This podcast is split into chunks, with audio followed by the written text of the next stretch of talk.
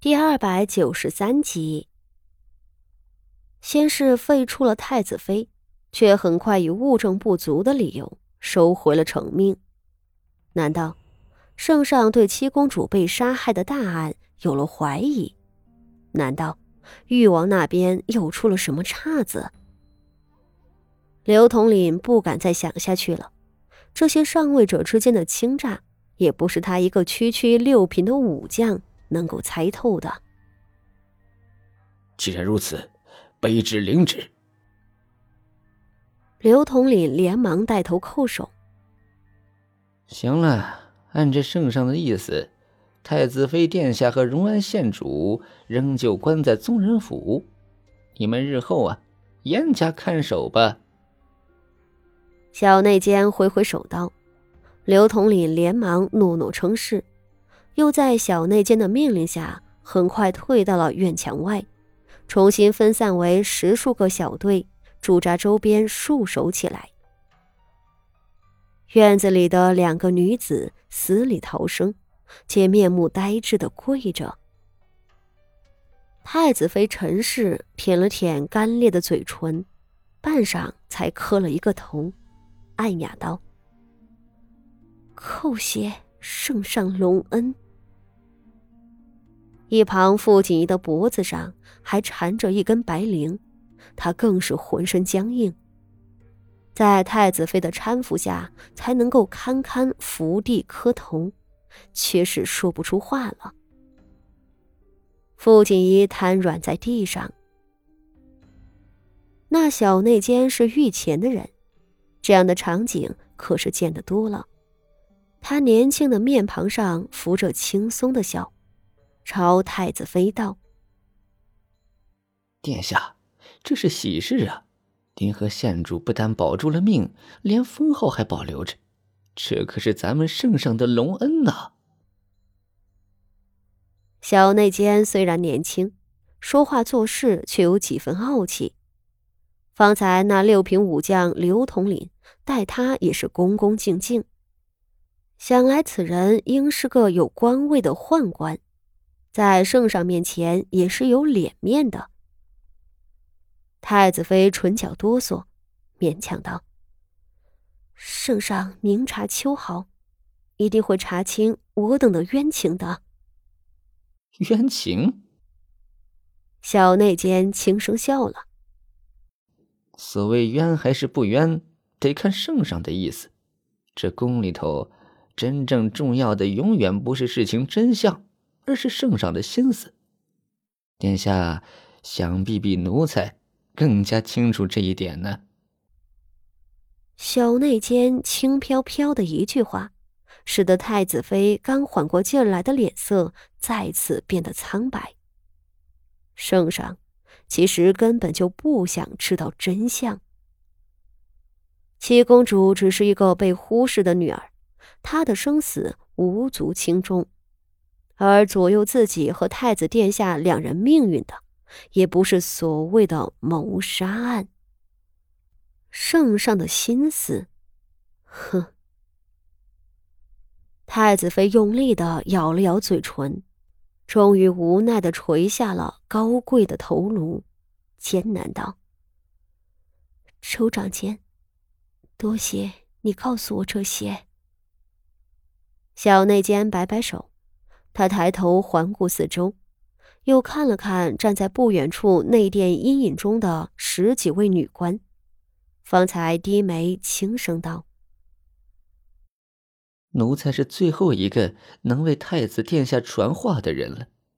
太子殿下让奴才来告诉你，指挥使徐将军前日进宫请罪，以事发当日徐家在侧却未能保护公主为由，请求圣上处置。”如今，徐将军已是自请辞官，这才保全了您的名分和县主的性命。请您和县主一定要活下去，只有活着，才有相见之日。您能明白吧？太子妃双目猛地一睁：“你说什么？”他咬牙切齿道：“徐家，徐家。”徐家请罪，徐策辞官。徐家是太子党里最大的一棵树，是太子和皇后殿下的倚仗啊。乱世武将，盛世文臣，他自己的母族陈家只是一群书生，真正到了军权交替的时候，怕是当不得大用。这怎么可以？怎么可以？太子妃怒目圆睁。面前的小内监却用手比划了一个晋升的手势，随后伸手从袖中捏出一只小巧的玉扳指，猛地一把塞进傅锦仪的手中，道：“请县主收好，徐将军令奴才转告县主，此物能解百毒，请县主保全自身，万事不可涉险呐。”小内监做完了这一切，连忙告退，不敢留。几个女官上前扶起两位贵人，傅锦仪仍是失魂落魄的模样。她紧紧攥着手指，手心那只玉扳指硌得她手骨传来疼痛时，她才猛地惊醒了过来。徐策，他突然间叫起来，随后大口的呼吸着。徐策，他是什么意思？他请罪辞官，自己没有听错吧？是因为这样，自己今日才能活下来。傅锦仪面庞抽搐着，四周女官只当他有些疯癫了，冷笑几声，复拿了帕子堵着他的嘴，将他拖进狭窄的内室。太子妃身份贵重，女官们也毫不客气。伸手钳住她的手臂，往里拖。即便这两位贵人没有被废除，进了宗人府的人，能有几个出去的？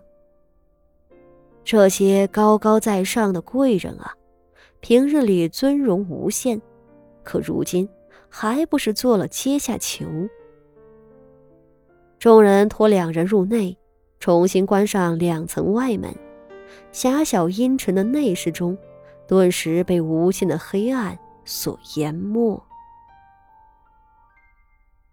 傅锦仪自然没有疯，生死之事，他不是第一次经历了。比起旁人，他的心智更加坚韧，也有更加强烈的求生欲。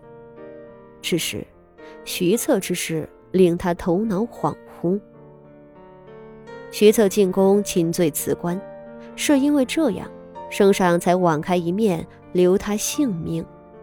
可是，事情一定不会这样简单。如今太子身陷绝境，誉王党趁势追杀，人为刀俎，我为鱼肉，誉王党又会如何对待自投罗网的徐策呢？所谓请罪。那就是谋杀七公主的死罪揽到了自己身上啊！傅锦仪能够预料到，这绝不是一个辞官能够平息的。圣上会怎么样处置徐策？他会拿走徐策的性命吗？就算是圣上宽宥，那么誉王呢？徐策一旦请罪，便是将把柄递到了誉王手中啊！誉王怎么可能会放过这样一个好机会？